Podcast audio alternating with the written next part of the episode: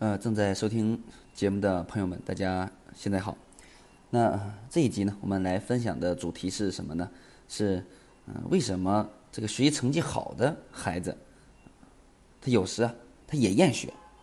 嗯、我在青春期专辑的之前的音频里面有讲到，说厌学是一个青春期一个普遍的现象啊，学习好也厌学啊。嗯、那为什么会会是这样呢？啊？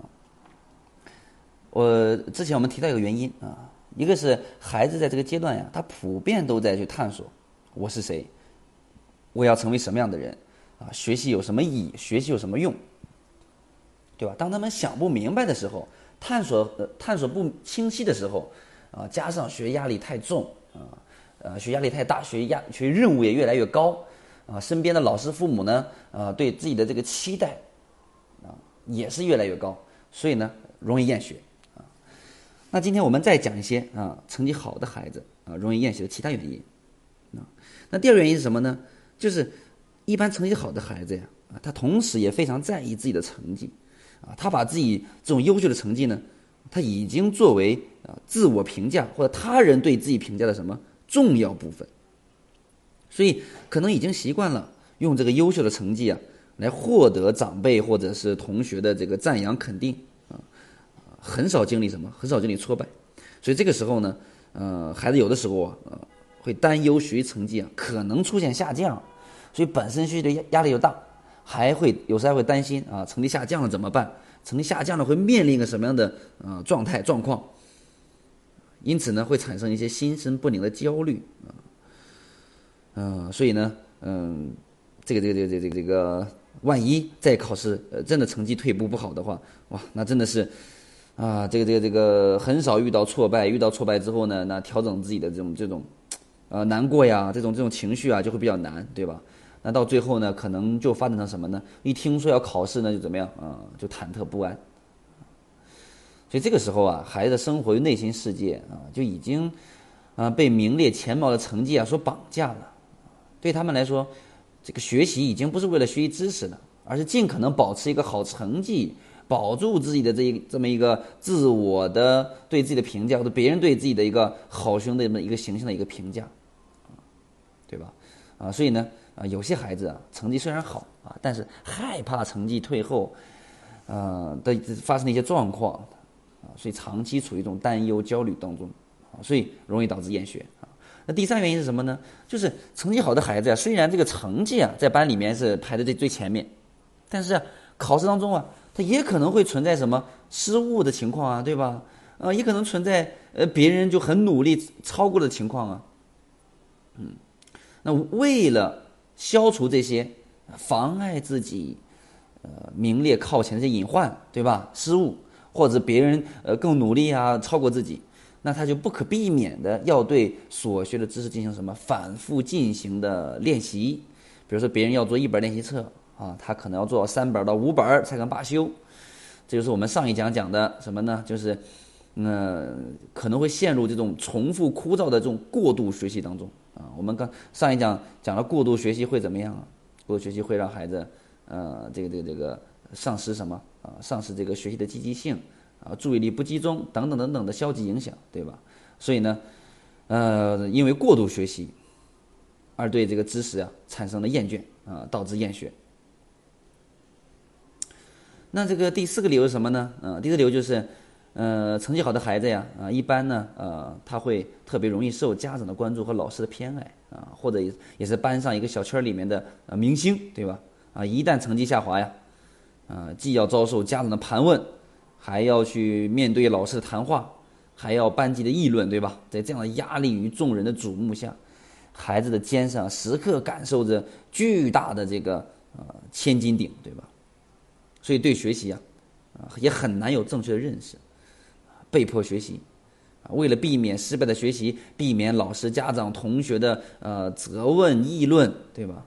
所以学习乐趣逐渐的丧失，那乐趣没了，那剩下就是什么？是压力了。所以学习对孩子来讲就是一本苦差事，啊，容易导致厌学。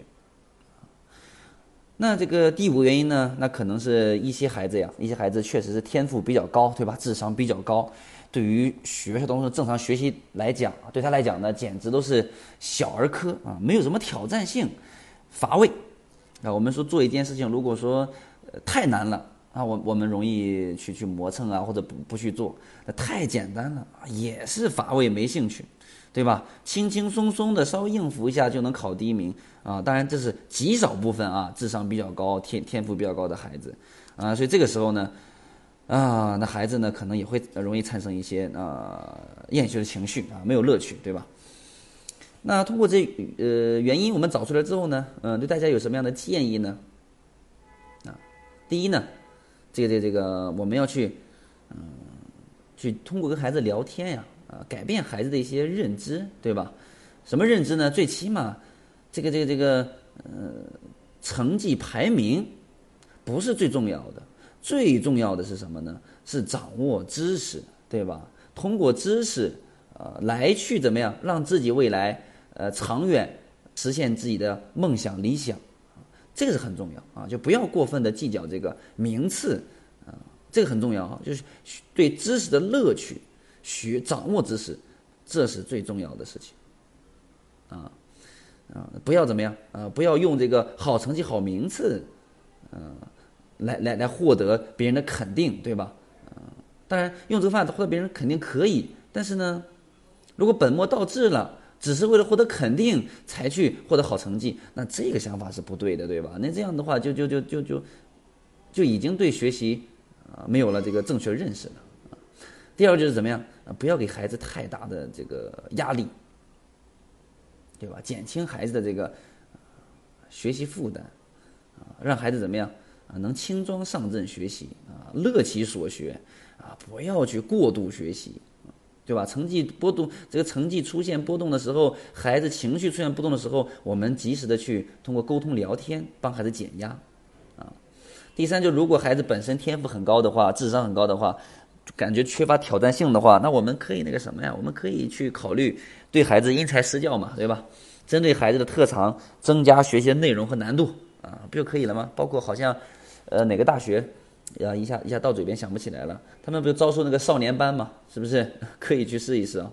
啊，那第四个就是建议是什么呢？就是还是希望我们的这个父母啊，不管学习成绩好还是不好，对吧？尤其成绩好，更要去激发他学习的动力，让他让他对自己的长远有一个清晰的目标，对吧？让他自己的学习成绩越好，越是在为了一个长远的目标而努力。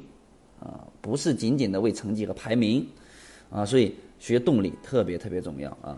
嗯，我有专门的一讲那个如何激发这个青春期孩子学动力的呃一个一个一个一个呃音频一个课程，呃，大家如果呃感兴趣啊，可以呃留言留言我们的留言我的助理会回复大家回复大家可以如何去啊听取这个呃音频或者视频。